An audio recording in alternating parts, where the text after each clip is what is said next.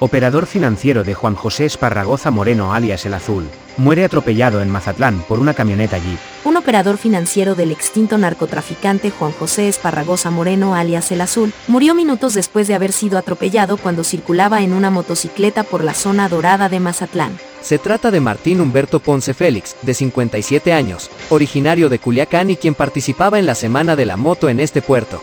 Ponce Félix fue puesto en la lista negra del Departamento del Tesoro en julio de 2012 junto con otras personas, incluyendo familiares de Esparragosa Moreno, al participar en una red de siete gasolineras ubicadas en Culiacán, las cuales de acuerdo con las autoridades estadounidenses servían de fachada para lavar dinero del crimen organizado.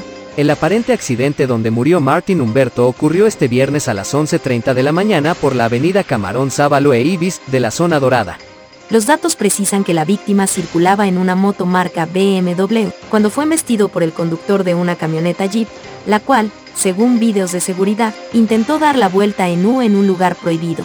En el link de esta publicación está el fuerte video, cabe resaltar que no son aptas para todo público, se recomienda discreción. Todo aquí publicado es única y exclusivamente con fines informativos. La camioneta Jeep atropelló de frente a Martín Humberto, quien salió disparado y cayó al suelo con lesiones graves en las piernas y brazos. Paramédicos acudieron al sitio y observaron que Ponce Félix tenía severas lesiones en la cabeza, y por varios minutos maniobraron para colocarle un collarín y así fue trasladado a un hospital en donde falleció. Informa desde Mazatlán, Flavia Dos Santos, noticias para el blog del narco.